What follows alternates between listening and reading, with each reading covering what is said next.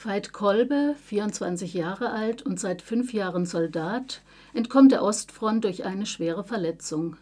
Zur Genesung verschlägt es ihn nach Mondsee, einem österreichischen Dorf mit Blick auf die 1000 Meter hohe Drachenwand, die dem Roman seinen Titel gibt. Doch zur Ruhe kommt der junge Mann aus Wien nur schwer. Er leidet nicht nur an körperlichen Schmerzen, er ist auch unendlich erschöpft und durch die Grausamkeiten des Kriegs traumatisiert. Die Bilder von massenhaften Erschießungen und Zerstörungen von Dörfern in Osteuropa verfolgen ihn und führen regelmäßig zu Panikattacken. Den Krieg und seine Jahre an der Front sieht er als sinnlos und verloren an. Und er ist fest entschlossen, seine Rückkehr an die Front so lange wie möglich herauszuzögern. Viele Monate lebt er in dem kleinen Dorf, in dem auch andere Sicherheit vor dem Krieg suchen. Neben einem Lager für Schulmädchen aus Wien und deren junger Lehrerin wohnt dort auch Margot, eine Frau mit ihrem neugeborenen Baby, um den Bombardierungen in Darmstadt zu entkommen. Veit und Margot trennt nur eine dünne Wand in ihrem Quartier. Gemeinsam ist ihnen ihre Einsamkeit, das Leiden unter der alles kontrollierenden Vermieterin und die Tatsache, dass sie den Auseinandersetzungen mit ihren Eltern entkommen wollen. Hier möchte ich ein Stück lesen. Es beschreibt einen Streit von Veit mit seinem Vater. Im Gespräch mit Papa verbiss ich mir manche Bemerkung, die ich gerne losgeworden wäre.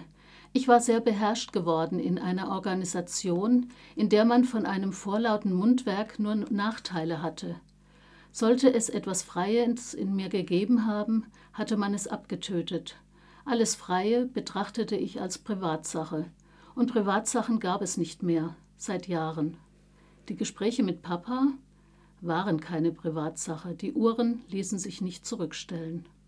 Papa sagte, wir leben in einer großen Zeit. Unsere Nachkommen werden uns einmal beneiden, wenn wir, dass wir in einer solchen Zeit leben durften.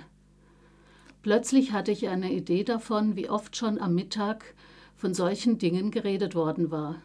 Mit Bitterkeit erlebte ich einen der wenigen Momente, in denen ich Erleichterung dafür verspürte, fünf Jahre weg gewesen zu sein.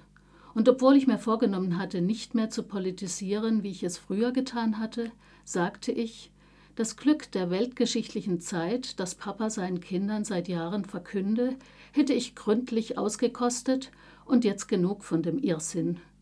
Mit einer Zukunft, die aus derlei hervorgehe, wolle ich nichts zu tun haben. Einmal abgesehen davon, dass diese Zukunft mich ohnehin längst abgeschrieben habe. Soweit das Zitat. Auch wenn das Leben in Mondsee vergleichsweise friedlich ist, ist auch dort das nationalsozialistische System und seine Ideologie allgegenwärtig. Die Schulkinder müssen marschieren und grüßen zackig mit dem Hitlergruß. Veits Onkel macht als Kommandoposten stoisch Dienst nach Vorschrift. Die Vermieterin und ihr stramm regimetreuer Ehemann hissen zu jedem Anlass die NS-Flagge vor dem Haus und geben deutlich ihre Meinung von Veit kund. Er sei ein Drückeberger und gehöre schon lange wieder an die Front. In den Gasthäusern ist man vorsichtig, was man sagt. Wer das nicht tut, muss mit Repressionen rechnen. Der Nachbar, ein Außenseiter, den alle den Brasilianer nennen, wird eines Tages aus politischen Gründen verhaftet. Arno Geiger gelingt es in seinem Roman, das Erleben der letzten Kriegsmonate aus vielen verschiedenen Perspektiven zu beschreiben. Neben dem Protagonisten, der ein scharfer Beobachter ist und sich durch Schreiben am Leben hält, kommen andere Personen über Briefe zu Wort. Der Autor ermöglicht auf diese Weise gekonnt einen Blick hinaus aus dem Mikrokosmos des Dorfes. So schreibt die Mutter von Margot regelmäßig an ihre Tochter. In knappen Sätzen berichtet sie, wie sie den Alltag in Darmstadt managt, über ihre Ängste um Mann und Kinder, über Lebensmittelrationierungen, lange Stunden in Bunkerkellern und immer mehr Tote in Familie und Nachbarschaft. Besonders bedrückend sind die Briefe des Wiener Zahntechnikers Oskar Mayer, der als Jude zunehmend mit dem Entzug seiner Existenzgrundlage, mit Diskriminierung und Entmenschlichung konfrontiert ist und verzweifelt versucht, mit seiner Frau Walli und seinem kleinen Sohn Georgili dem NS-Terror zu entkommen. Zitat. Gestern wurde ich auf der Straße angespuckt. Ich erschrak so, dass ich stehen blieb. Der Mann trug Uniform und wollte sich bei seinem vaterländischen Akt nicht lumpen lassen, und da spuckte er mich ein zweites Mal an. Das zweite Mal war viel Ärger.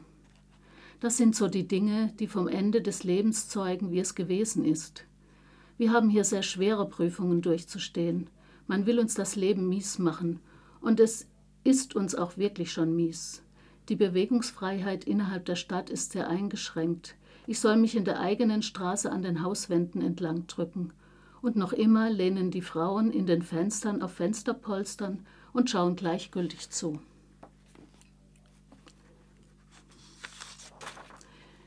In einem Interview erklärt Arno Geiger, dass er in seinem Roman erzählen will, wie die Menschen die letzten Kriegsjahre erlebt haben. Dazu hat er intensiv recherchiert und vor allem Briefe und Tagebücher gelesen. Seine erste Inspirationsquelle war eine Sammlung von Briefen zu einer Kinderlandverschickung an den Mondsee, auf die er schon Jahre vorher gestoßen war.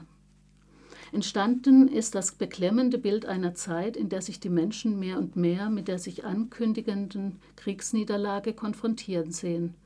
Während die einen weiterhin platte Durchhalteparolen von sich geben, schließlich kann das nicht alles umsonst gewesen sein, ist die Aussicht auf den verlorenen Krieg für die anderen die ersehnte Rettung und einzige Chance zu überleben. Anno Geiger ist ein vielschichtiges und literarisch ausgefeiltes Buch gelungen, jenseits von Entschuldung, aber auch jenseits einfach gestrickter Opfer-Täter-Polarisierungen. Ich kann es wärmstens empfehlen.